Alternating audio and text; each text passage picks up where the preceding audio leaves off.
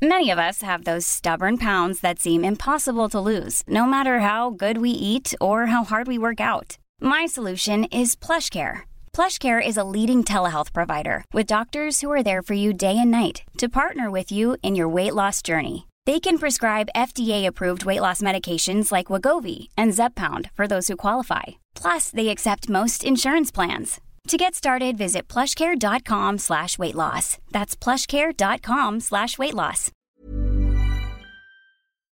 Tenemos a Julio Preciado y yo creo, a ver, pongan su radio ahorita. Si no, díganle, pase la voz, manden un WhatsApp, pónganlo en Twitter, porque va a ser una gran entrevista que va a sacar chispas. Pues yo aquí ¿No? me quedo escuchándola, ¿eh? Ya está don Julio bueno, Darío. pues, y, y, ay, don Julio, ¿cómo estás, querido Julio? Muy bien, gracias a Dios. Creo que eh, soy un bendecido de Dios, un bendecido de la vida. Y ahora sí un consentido de los doctores, ¿verdad? Que me han sacado adelante, Adriana. Y la verdad que me da Ajá. mucho gusto, la verdad, poder saludarlos. A pesar de todo, la pandemia para mí ha sido un poco más, más larga que para la gran mayoría.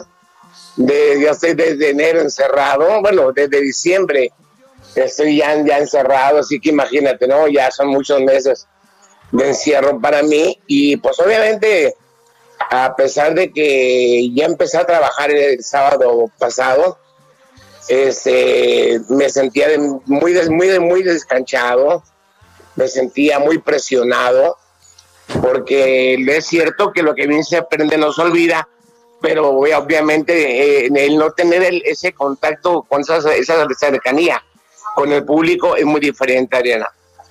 Claro, lo entiendo. Julio, tú has conocido la muerte muy de cerca. A veces muchas personas dicen que no todo mundo tenemos esa oportunidad porque mucha gente seguimos sin valorar la vida, Julio. ¿Qué te ha enseñado a ti todos estos momentos tan complicados? Porque triunfo y éxito te lo ha dado la vida, te ha dado dones que no tienen Bueno, Sí, don Julio. Le, Ah, se- eh, se saluda cortó, Jorge ¿verdad? Sandoval. Jorge Sandoval le saluda, don Julio. Jorgito, mira, te voy a decir una cosa a, a, a ambos, Jorgito, Sí. Eh, es muy importante eh, separar una cosa. Creo que hay un parteaguas en el del Julio Preciado de hace eh, tres años atrás al de hoy. Creo que lo que pr- primero te enseñas a querer es a ti mismo, a separar el, eh, el ¿cómo te digo? El, el me vale madre, porque es así la palabra correcta de nosotros los músicos. Ay, al cabo, este, mañana lo voy a ganar, al cabo no, no va a pasar nada. A, a separar eso de la hora y ahora que viene, de, irá a haber ma- más trabajo, y de seguir con vida, y a valorar mucho más tu trabajo y tu vida, y más que todo, las facultades que Dios te regaló, valorarla mucho más. Creo que, que es importantísimo para una persona eh, tocar fondo, como yo, como yo lo toqué, para poder valorar eh, todo esto, todos estos dones que Dios te dio y que no lo estás tomando en cuenta, la verdad. Es, Hola, es- Julio. es invaluable el regalo de vida que nos da Dios y que la verdad pues le- lo tomamos en cuenta únicamente cuando, cuando llegamos a tocar fondo, ¿no? Sí, mucha gente, Julio, te están escuchando en su casa, en este momento, en su coche, y Sí. se está preguntando, estamos hartos de estar encerrados, no sabemos convivir en el encierro, Julio, nos desesperan aquellas personas que son las que más nos amas, aman y nosotros amamos más, porque la convivencia todos los días, a todas horas, nos ha traído el aprendizaje de ser tolerante y consciente del momento. Aparte de lo que has sufrido, ¿cómo has vivido tú el COVID? Mira, es muy diferente. Yo venía ya cargando tres meses anteriores a, a- a la, a la pandemia, este, pues de hospitalización, por la, obviamente, cuando eres una persona que recibe un trasplante, son tres meses por fuerza de estar en, aislamiento.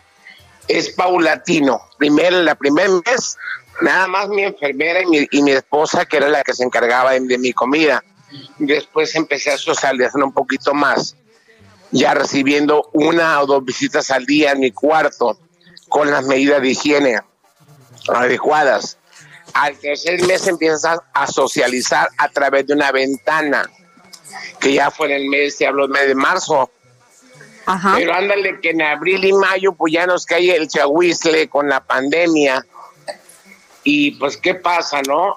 Que yo no alcancé a disfrutar nada. Nada porque me cayó una infección en los testículos muy fuerte. Eh, y entonces todavía estaba yo en aislamiento en el hospital. Así que imagínate, yo cuando ya llega el momento de la mm, pandemia, de que dice, sabes que ya no puedes salir de casa, y más una persona con, el que, con, con problemas renales, con problemas de diabetes, con problemas de hipertensión, o sea, tenía todo, tenía todo el paquete completo para que, para que se, se me contagiara el COVID a mí.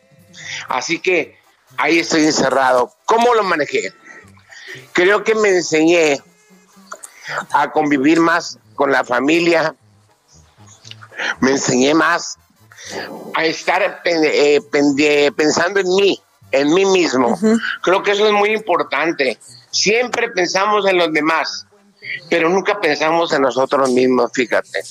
Me puse a rescatar canciones viejísimas que tenía grabadas, me puse a rescatar eh, eh, catálogo de, de música eh, eh, que tenía grabados hace 12, 14 años y que no se había sacado al aire.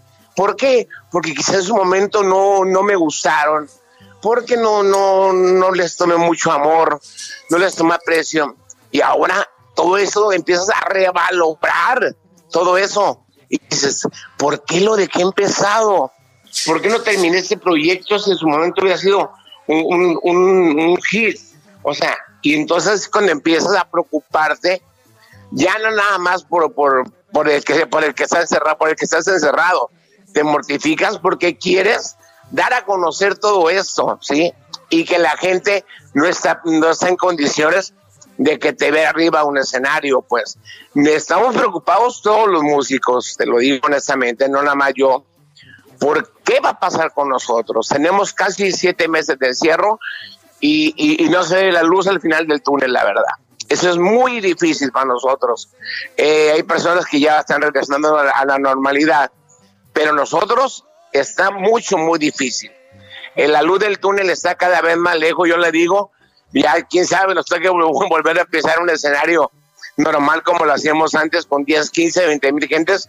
Yo lo veo muy difícil porque la verdad no, no, se ha sabido manejar la, pandemia, la gente no hace caso. Se han muerto muchísimos amigos míos, doctores, ingenieros, compañeros músicos, bueno, o sea, ¿qué te digo? ¿Qué te digo? Artistas, pues ¿qué te digo? Muchísimos compañeros. O sea que aprender a vivir con una enfermedad como el COVID, con un contagio, con una pandemia como el COVID, creo que va a ser muy difícil para nosotros como mexicanos.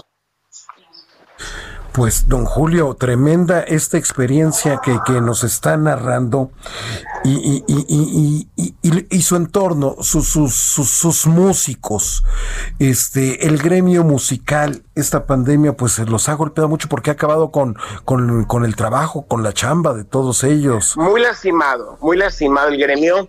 Eh, y yo cuando recién llego de, de mi trasplante, que me dan de alta, lo primero que me encuentro es con un panorama desolador para todos los músicos, no nada más para los míos, para todos los músicos en general, tocando afuera de centros comerciales, tocando en semáforos, en, los semáforos, por unas cuantas monedas, porque no tenían que llevar de comer a su casa.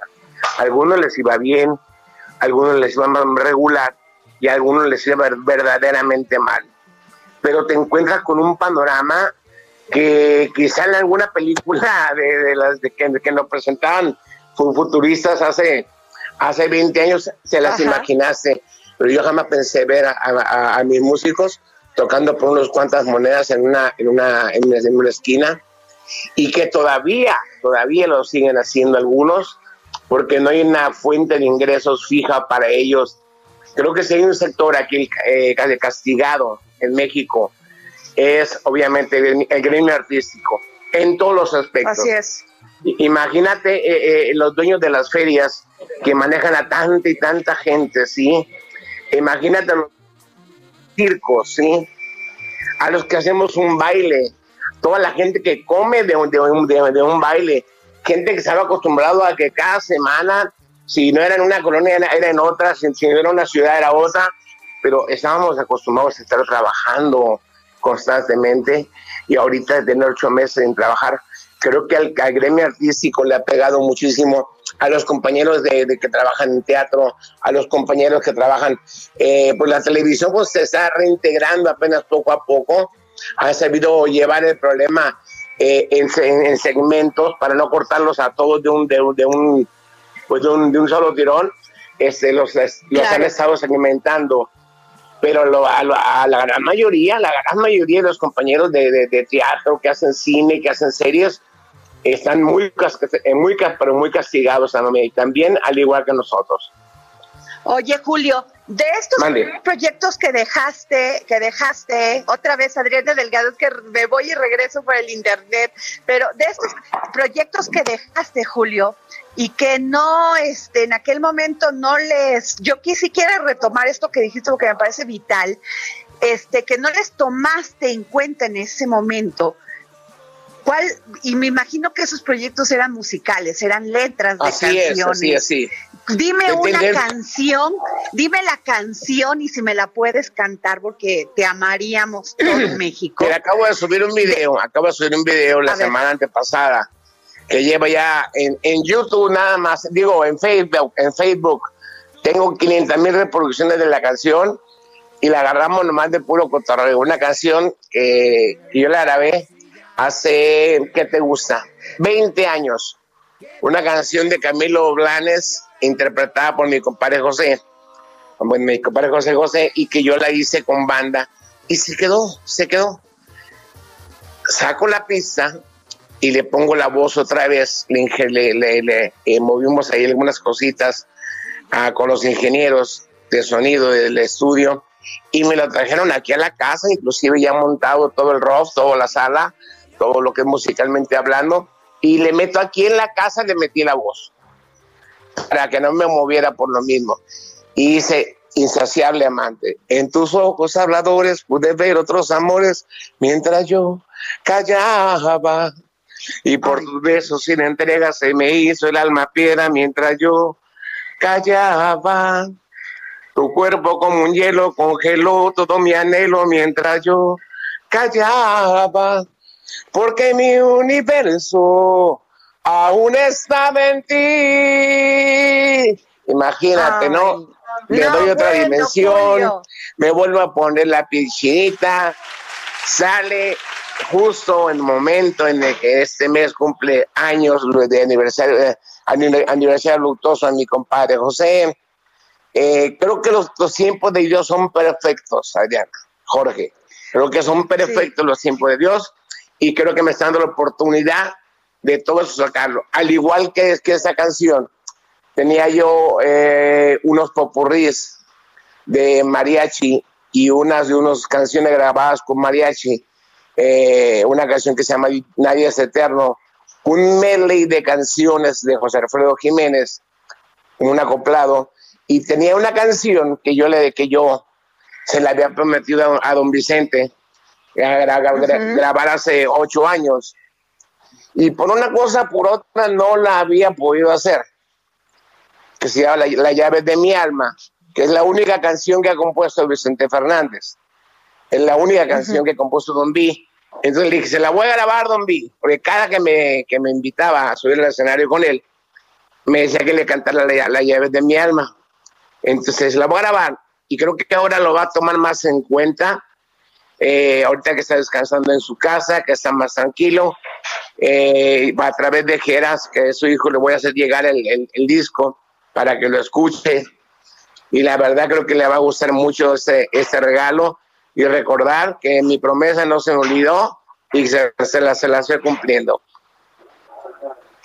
Julio, maravilloso lo que nos dices. Ahora, te quiero preguntar.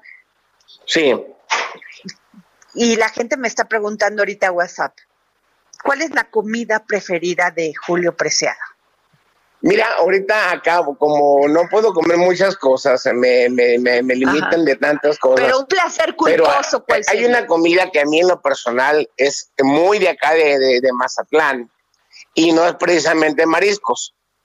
Se llama pollo y asado a la plaza, que es carne asada, eh, carne guisada en, en trocitos con papa, con un caldo muy a la mazatleca Ajá. O, con pollo. Se llama pollo asado, pollo a la plaza o asado a la plaza. Así le decimos aquí.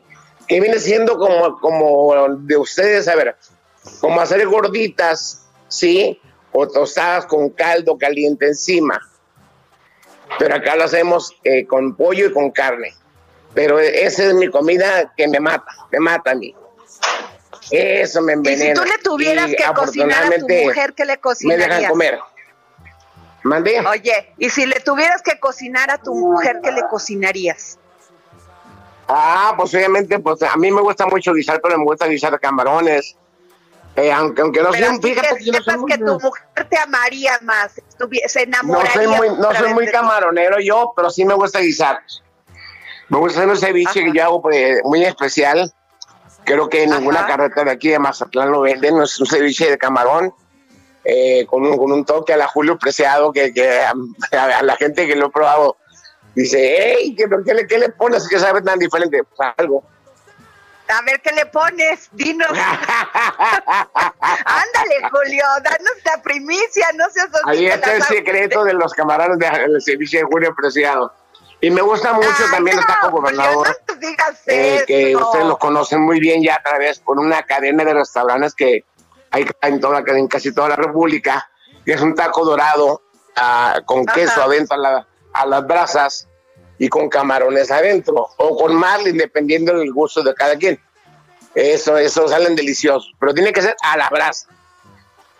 Ah, muy bien, pues ya lo apuntamos. Oye, Julio, a ver, eres un hombre muy sensible, un hombre que ama a la familia, que, que, que la valora más que nunca. Las mujeres, las mujeres en estos momentos, pues luchamos, salimos adelante, salimos a la calle para pedir igualdad. Tú tienes una hija. Claro. ¿Cómo, qué les dirías a aquellas mujeres que queremos que nos traten bien, que no nos que no nos violenten, que no nos griten, que no nos digan que estamos locas por querer salir adelante, que nos amen, Julio, como su par. Mira, te voy a contestar con otra, con una, una, frase que dijo mi hija. Mi hijo, mi hija cuando le, me, hace la donación de, su riñón, que todo mundo pegó el grito en el cielo, híjole, me dijeron hasta de lo que me iba a morir, que por qué truncaba la vida de mi hija. Gente ignorante totalmente, porque obviamente eh, una persona que dona un miembro, que, que dona un órgano, en este caso un riñón, vive mucho más tiempo que una persona normal. ¿Por qué? Porque se, cuida cada seis meses, mi reina. Tiene que estar con otro cada seis meses. Y te voy a contestar lo que tú me preguntas con una frase que ella le, que ella le dijo a la, a la, prensa cuando le preguntaron que si no tenía miedo el donarme un riñón, ella dijo que no. ¿Y por qué? Porque prefiere vivir mi vida sin un riñón que vivir sin mi padre. Creo que esa frase para mí me marcó, me marcó para toda la vida. Creo que es, es difícil, de, discúlpenme, pero es la verdad. Eh, creo que estábamos impuestos siempre a que los padres damos la vida por los hijos y en este caso mi hija dio la vida por mí. El respeto hacia la mujer, imagínate, si la respetaba antes, creo que ahora la valoro, pero mucho más, porque tuvo más, más, pero mucho más valor que, que, muchos, eh, entre, entre mis, mis, hijos, tuvo más valor que sus hermanos. Y creo que, eh, ¿qué te puedo decir? Es, es, es la máxima prueba de amor que, una hija pues, le puede dar un padre. Híjole, Julio, lo que acabas de decir, incluso te lo voy a decir y me sale del corazón. Las mujeres damos la vida sin pensarlo. No lo analizamos, no tiene que haber pistolas, ni, ni armas, ni nada. Simplemente es el amor el que nos mueve.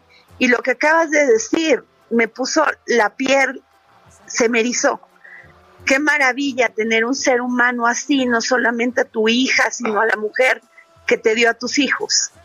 Qué belleza. No lo olvides, o sea, es muy, es una cosa hermosa, la verdad. Eh, te digo, mucha gente criticó, gente que no sabe. Eh, te voy a dar, quisiera aprovechar este momento. El, próximo 26 de septiembre va a haber, es el Día Nacional del Trasplante a nivel, o sea, a nivel nacional y vamos a estar ahí eh, exponiendo a través de las redes sociales, a través de la página oficial del Centro Nacional de Trasplante, de, de pues, Nacional de Trasplante del Riñón. Vamos a estar en conferencia, eh, mi hija y yo, eh, vamos a dar una, una, ¿cómo se dice? Una lección de vida a mucha gente. Vamos a, compartir experiencias con mucha gente y acompañado de grandes médicos.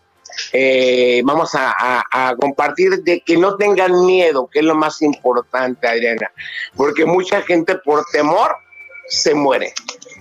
No pasa absolutamente nada a la persona que, que, que dona un, un, órgano, en este caso un riñón, o puede donar un, pedazo de, de eh, ah, perdón, perdón, de, se me fue el, el nombre, no, pulmón, de, pulmón no, De hígado, de hígado puede dar un pedazo, de su hígado para poder vivir. Y una cosa que yo no sabía, yo sabía que podían eh, donar cinco, cinco este, órganos una persona de un cadáver y me dicen los doctores que pueden donar hasta ocho, hasta ocho, fíjate, órganos para poder salvar ocho vidas. O sea que es maravilloso la donación de órganos. Desgraciadamente no tenemos la cultura en nuestro país para poder eh, donar. comentaba con, la gente que se encarga de ir a hablar con los familiares cuando tienen un accidente y que quedan en, coma o que quedan con eh, derrame cerebral y eso, y, batallan lo que no te imaginas, Adriana, Jorge, te imaginas un, cuadro eh, eh, que, que, que, dices tú, ¿por qué son tan cerrados si ya no van a tener uso?